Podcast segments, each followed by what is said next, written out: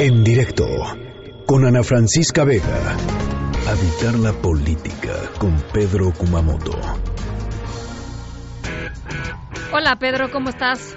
Muy bien, Ana Francisca, ¿y tú? Bien, eh, vamos a platicar eh, sobre impunidad.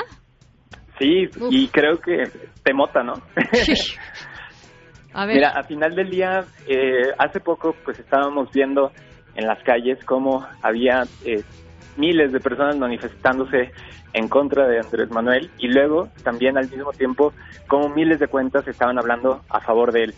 Te hace reflexionar al respecto pues de que estamos viviendo, eh, bueno, no es una novedad, ¿no? Un clima pues de adversidad, de animadversión, de choque, de desencuentro, de descalificación, de adjetivación y bueno, pensando precisamente en lo que estábamos observando y de la manera en la que se estaba no sé, calentando la conversación en redes, pues fue también que llega otra noticia que me parece muy importante, voltear y ver que pues la ficha roja del buen exgobernador Marín anda circulando ya por las policías de los distintos países del mundo y pues voltear y decir, fíjate, aquí hay un tema muy importante que podría hacernos yo creo que un poco más conscientes de que no somos tan distintos después de todo, quienes sí y quienes no votaron por Andrés Manuel, y tiene que ver con la impunidad. Voltear y decir, ya basta los excesos y ya basta a la manera en que se han eh, sobre, digamos, sobrellevado los problemas públicos en nuestro país desde los gobiernos estatales que se convirtieron en feudos de poder para los gobernadores, podría ser un tema que sin lugar a dudas podría unirnos como eh, México. Creo que ahí hay un tema que no hemos explorado y que finalmente alguien que votó por Morena o alguien que votó por el Frente, le daría mucho gusto poder ver a un alcalde o un presidente municipal o un gobernador que hizo mal la utilización de los recursos públicos. Yo creo que en ese sentido no somos tan distintos después del todo y pues podría mandar un mensaje maravilloso. Aquí el tema es qué tanto se negoció desde los procesos electorales la impunidad si quienes dicen que Morena llegó al poder sin eh, pactos de impunidad, están en el perfecto momento para demostrar que eso es verdad. Y, por otro lado, para poder callar voces críticas. Por otro lado, también, si lo que se busca es poder construir un país en donde prospere este discurso de la, del combate a la corrupción, como lo ha planteado el presidente actualmente, pues también es un momento fundamental para poder demostrarle a quienes están en la administración pública que no se va a permitir, que no se va a tolerar actos de corrupción del pasado. En suma, el apostarle a combatir a la impunidad es un discurso que sirve para el pasado, para el presente, pero también para el futuro de la administración actual.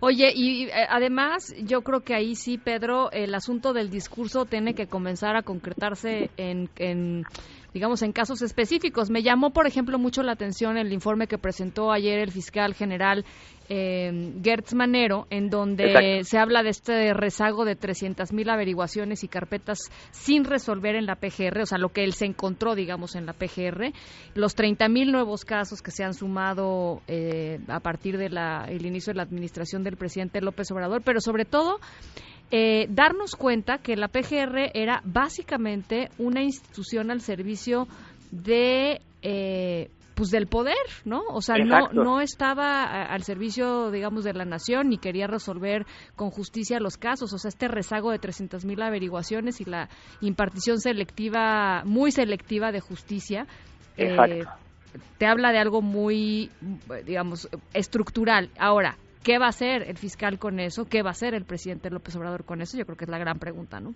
Y que aquí el tema, como bien lo mencionas, es eh, el aparato mexicano eh, de Estado estaba funcionando como una policía selectiva para poder atacar a aquellos que, pues, de alguna manera eh, generaran un reto o eh, existiera alguna algún tipo de animadversión a su trabajo. Pero también, por otro lado, eh, algo bien interesante que creo que también lo, lo contrapunteas y es que ya se acabó la época de campaña en donde desde el meeting con el dedo se puede señalar a los culpables de un acto de corrupción. No, señores, señoras, quienes están en gobierno ya tienen a las instituciones para poder ejercer justicia, ni venganza, es cierto, no venganza, pero sí debe existir justicia. Y, por ejemplo, una de las declaraciones que el día de ayer también me llamaron la atención y que reporteros de Animal Político señalaban que me llamó también la atención por el trabajo que han estado realizando junto con, eh, pues, digamos, el trabajo periodístico de distintas ONGs y sitios es precisamente el de la estafa maestra, en donde sí, Manero dice, sí, sí existió o tengo cierto que, que hay un delito o una serie de delitos alrededor de la estafa maestra y creo que aquí hay un reto muy claro. No basta con decir aquí hay un acto de corrupción e impunidad. No basta con ir a las mañaneras a decir que la corrupción ya no va a suceder en el Estado mexicano. No basta con la declaración en la plaza pública. Lo que queremos hoy por hoy, las y los mexicanos, sin importar el bando político en el que estemos, es que se acabe con la impunidad de una vez por todas. Y para ello, pues es precisamente que este gobierno que convocó a 30 millones a votar por sí, pues es que eh, también la exigencia es muy clara. Un cambio en, el, en, temas de desigualdad económica, pero también cambio en acceso a la justicia y combate a la impunidad. Coincido, no hay nada que, que, pudiera unir más a los mexicanos que eso, ¿eh? creo que estamos eh, en la misma y ojalá que así sea, de veras, este, creo que no hay otra salida, pues había alguien que en la calle me decía, nada nos puede unir más que meter al bote a un exgobernador y yo creo que, es muy cierto. Ana Francisca, digo, así lo plantearon en la calle, pero es muy cierto. Pues a quien haya cometido delitos, digo, yo no sé. Exacto, claro, claro. Este, pero, pero sí, estoy completamente Agreguémoslo, exgobernador corrupto. Exacto, exacto. exacto, sí, sí, sí, claro que sí. muchísimas gracias, Pedro, como siempre.